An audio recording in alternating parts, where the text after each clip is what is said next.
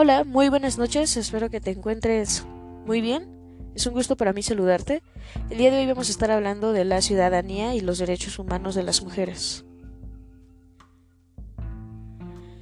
Desde la perspectiva de la democracia con definición genérica, los derechos implican el reconocimiento normativo en el Estado de los poderes vitales de las mujeres y su generalización. La norma, como parte de los poderes vitales de las mujeres, eh, también como derecho y como ley potencia los logros de las mujeres y a través del Estado los hace extensivos a unas mujeres que no se movilizaron por ellos, por lo menos en el ámbito político. Por su fuerza compulsiva implican a, a quienes, mujeres u hombres, no los aprueban. La efectividad coercitiva contiene mecanismos de obligatoriedad. Una paradoja política ha recorrido el avance de las mujeres. Consiste en que mujeres opuestas a dicho avance gozan de derechos construidos por movimientos y mujeres a quienes se oponen. Mujeres investidas de derechos con acceso a oportunidades y recursos, modernas por su desarrollo. Son antifeministas y ven el mundo del que disfrutan gracias a la rebeldía e insumisión de mujeres que descalifican con ideologías conservadoras y reaccionarias para el género. Incluso actúan en oposición a mayores avances. Es notable que, a pesar del anarquismo ideológico de diversas formas de populismo y de fascismo presentes en diversas tendencias de los movimientos de mujeres, ha imperado en la lucha de las mujeres la intención de convertir logros y anhelos en derechos. El siglo XX ha sido muy importante en la concreción de derechos parciales, pero también en el avance de concepciones integrales acerca de los derechos de las mujeres. Esta concepción moderna ha impregnado gran parte de las movilizaciones civiles y políticas visibles en pos de intervenir en el marco jurídico y colocar allí las normas que transformen derechos establecidos que solo abarcan a los hombres, bajo el mandato del sujeto masculino y en realidad excluyen a las mujeres, también en la construcción de nuevos derechos generales y finalmente de derechos particulares para las mujeres. En el sentido de estas acciones políticas, es lograr que las mujeres sean sujetas de derechos y no solo responsables de obligaciones sociales y deberes impuestos desde la esfera de lo político y lo religioso normativo. Con ello las mujeres han contribuido no solo a la democratización del Estado, sino a su ampliación al extender el Estado de Derecho al incluirse como sujetas jurídicas. Al inicio del siglo XXI, los derechos humanos son el marco jurídico que, como concepción paradigmática, contiene los esfuerzos de construir los derechos de las mujeres. En su filosofía, eh, la que concuerda con la filosofía feminista y a su vez ha sido construida con la influencia evidente de la filosofía feminista y de las luchas políticas de los movimientos de las mujeres. Los derechos humanos concebidos y acuñados en el siglo XX, herederos de los derechos del hombre y del cuidado del, siglo, eh, del ciudadano del siglo XVIII, han tenido una configuración compleja.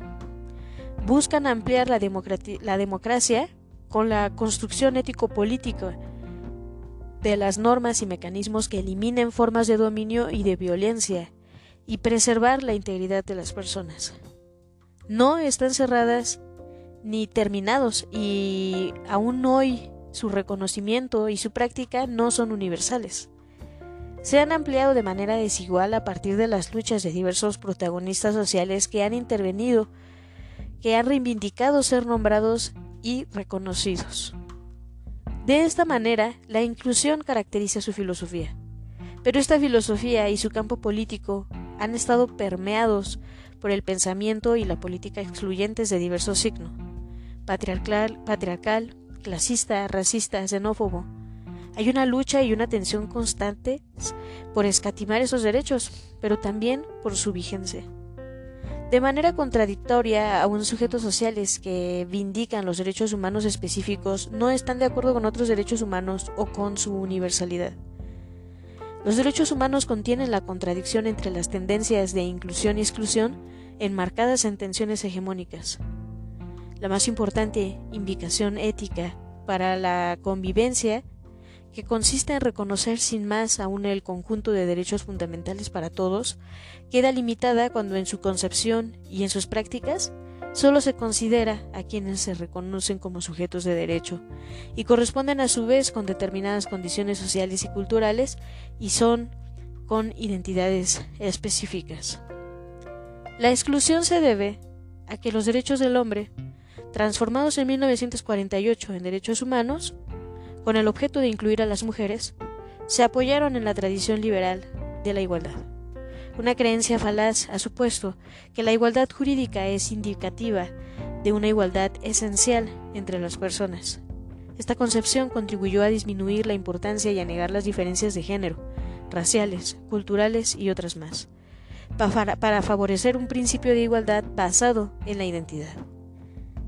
Con este velo ideológico en la práctica, tanto en el derecho como en la práctica política real, se ha excluido a las y a los diferentes del sujeto. El referente simbólico humano del sujeto jurídico ha sido etnocéntrico y androcéntrico, discriminatorio y legitimador de oprobios sociales. Por ello, los derechos humanos contienen la contradicción entre tendencias de inclusión y exclusión enmarcadas en tensiones hegemonistas.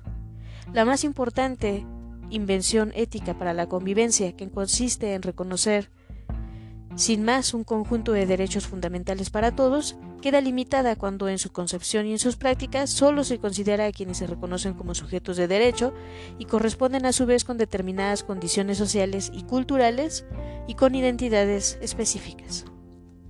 La exclusión se debe a que los derechos del hombre, transformados en 1948 en derechos humanos, con el objeto de incluir a las mujeres, se apoyaron en la tradición liberal de la igualdad, una creencia falaz ha supuesto que la igualdad jurídica indicativa de una igualdad esencial entre las personas contribuyó a disminuir y a negar las diferencias de género, raciales, culturales y otras más para favorecer un principio de igualdad basado en la identidad. Con este velo ideológico en la práctica, tanto el derecho como en la política real, se ha excluido a las y a los diferentes del sujeto hegemónico de cada dimensión del mundo. La cultura y la práctica de los derechos humanos coexisten con otros sistemas normativos que legitiman la explotación, el abuso, la violencia y la intolerancia. Es más, la filosofía de los derechos no específicos se ha abierto camino en la lucha contra quienes reivindican sus derechos humanos en su propia condición. No solo se omiten la diversidad y las especificidades múltiples que definen a cada persona y cada grupo social, sino que se esgrime una universalidad basada en un simbólico humano que excluye a las humanas y a los sujetos que no pertenecen a las categorías sociales de quienes se señorean simbólica y políticamente en cada sociedad y en cada cultura. Por ello, los movimientos reivindicativos de los sujetos sociales, marcados por identidades específicas, minorizadas, con sus voces y sus acciones prácticas para lograr una posición plena en la sociedad y su reconocimiento simbólico, realizan la crítica de la concepción hegemónica de los derechos humanos. Han construido alternativas que incluyen facetas inéditas de derechos en las representaciones colectivas, las normas y las prácticas sociales Así se ha renovado y ha empleado el simbólico de la humanidad. Y aunque no lo creamos, cada vez es más evidente que la humanidad es una categoría dialéctica, una construcción en proceso, cuya redefinición va paralela a la conciencia de la complejidad y la diversidad humanas y a la práctica de la popularidad o la pluralidad política. En la actualidad se reconocen cuatro generaciones de derechos humanos se han desarrollado a través de una crítica deconstructiva consistente con la afirmación de los principios éticos que sustentan su filosofía y en develar sus faltantes. Cada generación implica el aumento de derechos o la profundización de su influencia. En la actualidad, el cambio está en la exigencia cifrada de su real universalidad desde una perspectiva de género con el reconocimiento de las mujeres y los hombres y su diversidad sexual y cultural. Desde una perspectiva étnica, con los derechos de pueblos que forman parte de naciones o estados monolíticos o racistas, los derechos de culturas diversas que fluyen tras fronteras y continentes dentro y fuera de categorías cerradas como Occidente y Oriente, primitivo y civilización, y vindican la diversidad cultural con equidad como derecho humano colectivo, desde una perspectiva etaria, con los derechos de las personas por grupos de edad específicos desde una perspectiva del desarrollo humano, con los derechos de países, grupos sociales y personas pobres que habitan todas las categorías mencionadas y vindican su derecho al desarrollo y al bienestar sin tener que asimilarse a hegemonías. Y esos derechos humanos se entrelazan con la perspectiva de la libertad civil, política, religiosa, sexual, frente al autoritarismo, la persecución y la represión política. A pesar de las ideologías esencialistas que presuponen su inmanencia, los derechos humanos están mutilados porque no abarcan a mujeres y a hombres en su diversidad, no son vigentes en todas partes, no son el del conocimiento de la mayoría de las personas contemporáneas en las partes aldeanas del mundo global, y aún establecidos, son violentados tanto por las condiciones sociales de vida como por sujetos, fuerzas e instituciones cuyo poder se recrea precisamente en ese atentado. En el umbral del milenio, las identidades colectivas no están cimentadas en una filosofía política de los derechos humanos, y nuestras formas de vida están muy distantes de sus principios éticos. La mutilación consiste también en la impotencia civilizada para hacer prevalecer su respeto, su práctica y su vigencia. Veamos una síntesis de los obstáculos que impiden la cultura y la convivencia definidas por los derechos humanos. A pesar de ser universales, no abarcan a todas las personas contemporáneas. Su fuerza cultural y política es minoritaria frente a la política de la depredación y a la cultura que legitima el propio de la impunidad. Las instituciones que deben preservarlos, preservarlos son en ocasiones quienes los violentan o menos poderosas que aquellas que aseguran su eliminación o inexistencia. En el caso de gobiernos totalitarios de países amparados en preceptos culturales de ideologías religiosas o laicas, violentan y excluyen a las personas y a categorías sociales. Así le sucede en los sistemas de castas a las personas de las castas inferiores y a las destacadas, como las mujeres y los hombres intocables, cuya condición humana está basada en su concepción y en su legítima carencia del cobijo de los derechos humanos. Los pueblos indígenas del mundo son identificados por su diferencia cultural, convertida en folclore de consumo, pero no aceptan sus derechos plenos como pueblos integrantes de estados y de la llamada comunidad internacional. El acuerdo, 1900, eh, el acuerdo 169 de la OIT responde a la lucha de pueblos de diversos países por su reconocimiento como pueblos y por legitimizar en primer término sus derechos políticos y de identidad.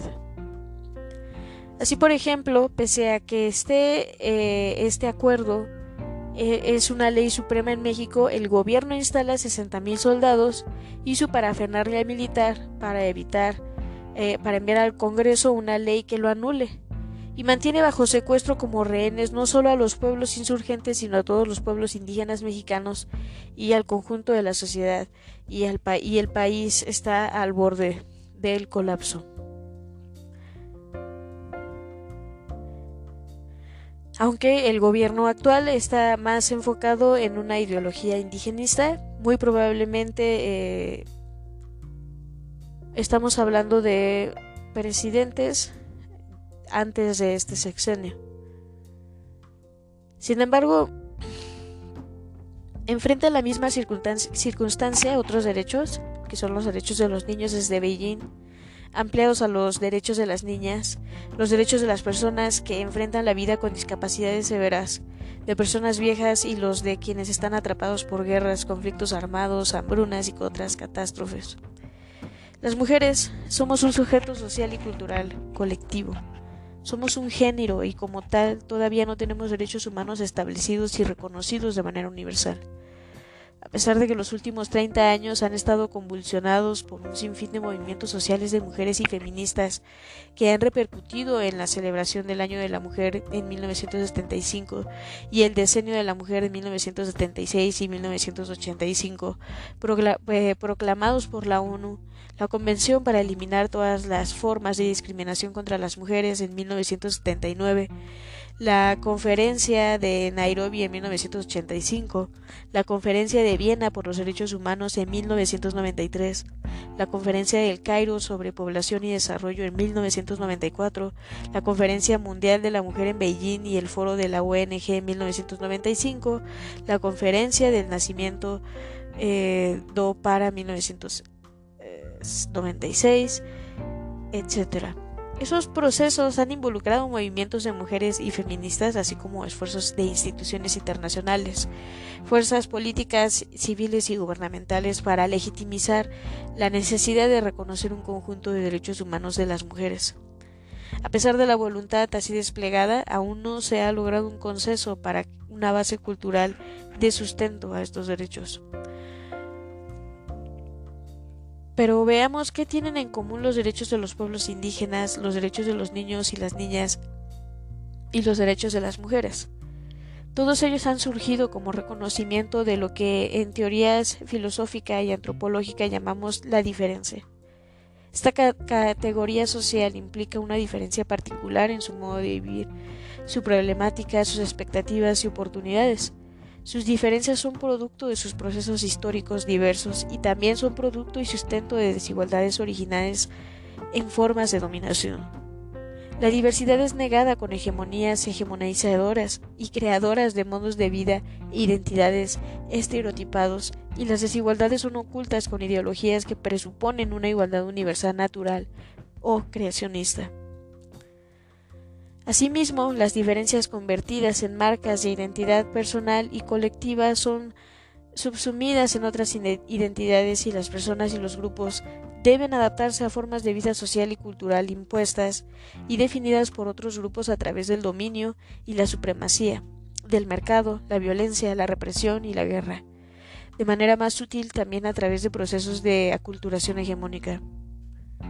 Más aún las diferencias identitarias, no son valoradas, respetadas y democráticamente preservadas. Por el contrario, son fundamento de discriminación, marginación, explotación y violencia. En cambio, las especificidades de quienes dominan no se consideran diferencias, son convertidas en estereotipos homogeneizadores, en atributos del sujeto y, en consecuencia, en modelos de referencia simbólica universal y base legitimadora de superioridad, hegemonía y dominio. En estos casos se trata de crear una eh, dimensión de los derechos humanos articulada a los derechos humanos individuales, al abarcar categorías de sujetos colectivos sociales y culturales. Las mujeres somos partícipes de la reformulación contemporánea de los derechos humanos y de los llamados nuevos sujetos o sujetos emergentes. En número a continuación, obstáculos y alternativas enfrentados en la construcción actual de los derechos humanos. Esta construcción está definida por las formas variadas y complejas en que concatenan los ejes políticos a la cultura hegemónica. Las alternativas concretas que se mencionan responden a cada uno de ellos. La igualdad. Ideológicamente es considerada esencial. Sin embargo, desde una perspectiva política hegemonista implica hegemonización estereotipada referida al sujeto o subsunción al sujeto. Su alternativa como poder vital es la igualdad por equidad a partir del principio ético de equivalencia. Los sujetos son recíprocamente equivalentes aún en desigualdad y en ese principio se sustenta la necesidad de establecer mecanismos y fórmulas y procesos de equidad como vía de eliminación de desigualdades, supremacismo y opresión, así como la práctica de la justicia en pos de la igualdad. La diferencia. Políticamente es negada y convertida en desvalorizante. Además, es considerada causa de la desigualdad. La alternativa hace de la diferencia un poder vital. Consiste en el reconocimiento a la especificidad y la diversidad históricas de los sujetos, y en este caso de las mujeres y los hombres, siempre cambiantes. Reconocer su mutua diferencia personal y colectiva es fundamento de esa autonomía y sus libertades. Dominación. Ideológica y prácticamente normalizada, es sacralizada o naturalizada y forma parte de los órdenes políticos de sociedades diversas y de organizaciones sociales. La alternativa política es el establecimiento de relaciones paritarias en solidaridad para el desarrollo social y personal, sin postergación. La eliminación de la supremacía y de la centralidad como posiciones políticas es un medio, pero también un fin para esta alternativa. La democracia con horizontalidad y múltiples centros sintetiza el tejido social. La igualdad política y de oportunidades. Es considerada atributo, atributo de inmanente de la condición de los sujetos oprimidos y además producto de sus diferencias. La alternativa es el reconocimiento pleno de la igualdad en la diferencia y el establecimiento de la democracia genérica basada en la equidad tendiente a abatir las brechas entre mujeres y hombres. Una visión que recoge la complejidad de las personas y los grupos, estructurada por una perspectiva sintetizadora de género, hace evidente la relación entre la construcción de la igualdad y el establecimiento y reconocimiento de los derechos humanos y las mujeres. En el caso de los pueblos indígenas, se trata de la llamada diferencia cultural respecto de los grupos y categorías sociales, cuya cultura es hegemónica e impuesta al conjunto de la sociedad, al mismo tiempo que minorizan a los pueblos de culturas diferentes. Pero esta diferencia alberga y oculta complejos mecanismos de todo tipo de explotación y opresión. El uso ideológico de la diferencia negativa, convertida en estigma y por ende en causa de la opresión, permite además atribuir causa y culpa a quienes son diferentes y son víctimas de la desigualdad debido a procesos históricos de dominación. En cuanto a las niñas y los niños, su diferencia es etaria. Bajo el manto de las ideologías adultistas, se supone que su condición de edad es consustancial a sus carencias e imposibilidades, y los coloca en desventaja frente a las personas de mayor edad o adultas, y que esta diferencia natural ocasiona una desigualdad irremediable. Más aún ideológica y en ocasiones jurídicamente, la propiedad simbólica y la tutoría que ejercen las personas adultas o potentes frente a quienes presenten imposibilidad de realizar algunas cosas o dependencia vital legítima eh, la desigualdad. Con otra mirada, hoy sabemos que la desigualdad etaria es política y se produce cuando no se reconocen las particularidades objetivas y subjetivas, necesidades, procesos de dependencia, independencia y desarrollo en que se encuentran las niñas y niños para sobrevivir y cuando las personas adultas, las instituciones y la sociedad no asumen su corresponsabilidad solidaria con las niñas y los niños, hay personas adultas que ejercen formas perversas de dominio, se aprovechan de la dependencia y utilizan autoritariamente poderes y recursos. No actúan con, violencia y crueldad sobre niñas y niños y los, y los marginan eh, perdón, actúan con violencia y crueldad, perdón. No solo, eh, no son solo relaciones personales, sino también institucionales, las que fomentan por omisión o por dominio directo la carencia y la inadecuación para la vida de niñas y niños, y con ello su subordinación inferiorizada a las personas adultas y a las instituciones. Los derechos humanos de niñas y niños deben ser asegurados con equidad por las personas de más edad y por las instituciones. La sociedad es responsable de crear condiciones para hacer realidad los derechos humanos de niñas y niños, pero para que los derechos humanos sean un sustento de personalidades infantiles, es preciso educar a las niñas y a los niños en la conciencia de que tienen derechos y atribuir el desarrollo de su identidad como seres investidos de derechos. Dicha investidura pasa por sustentarla en las relaciones y las prácticas sociales y por apoyar a cada quien eh, para que internalice sus derechos como parte de sí, como su identidad y su manera de estar en el mundo. Por lo que refiere a los derechos humanos de las mujeres en algunos países, sobre todo en los que prevalecen formas de convivencia basadas en el desarrollo social y la democracia, se han avanzado más y, y los poderes vitales de las mujeres son mayores. Sin embargo, pero en todos los países funcionan estructuras, relaciones tradicionales y costumbres y fuerzas políticas patriarcales y misóginas con poderes económicos, sociales y culturales, incluso religiosos, que frenan cualquier avance en la construcción de los derechos de las mujeres.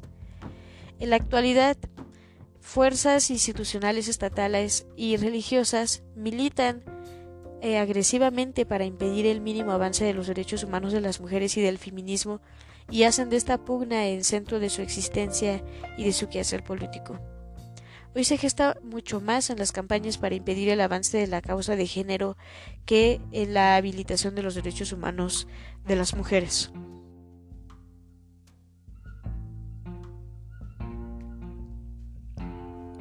Y bueno, pues hasta aquí lo vamos a dejar en esta ocasión. Yo espero que tengas una excelente noche y nos vemos. Hasta la próxima.